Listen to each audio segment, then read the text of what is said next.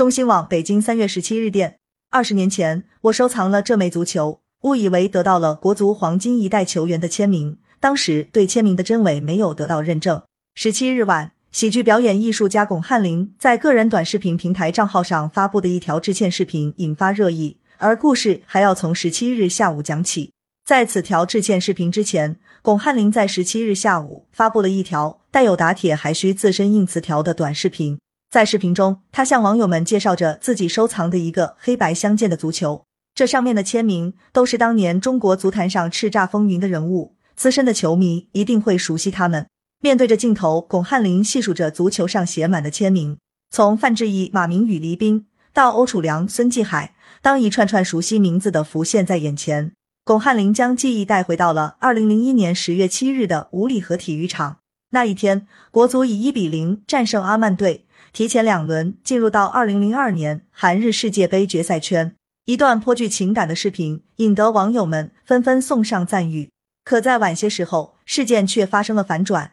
前国足门将欧楚良发布微博说道：“刚才看到巩汉林老师的签名足球，我感到非常遗憾，因为对于任何一个热爱足球的人，收到这个赝品应该是非常失望的。而为了弥补这个过失，欧楚良决定赠送巩汉林一副手套。他表示。”能将二十年前的足球收藏到现在是真爱，希望巩汉林能够继续关注足球。之后才出现了文章开头的那一幕，巩汉林真诚的向欧楚良、向诸多球员致歉。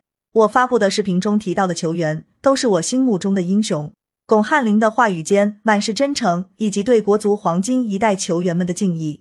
在视频的最后，巩汉林表示将继续关注足球，中国足球任重而道远。我愿中国足球有美好的明天。最后，再一次郑重的向欧楚良先生和各位朋友们致歉。收藏二十年，说明了一切。致歉视频下方有一条网友这样评论道：“的确，无论是近几日关于国足表现的争论，还是此次的致歉视频，正如巩汉林所说，凡是中国球迷都不希望自己的球队倒下。我们只是爱之深，责之切。从这个意义上讲，打铁还需自身硬。也希望所有热爱中国足球的人。”能够用自己理性的方式继续支持球队，毕竟国足前进的路上少不了球迷们的陪伴。感谢收听羊城晚报广东头条，喜马拉雅语音合成技术，让您听见更多好声音。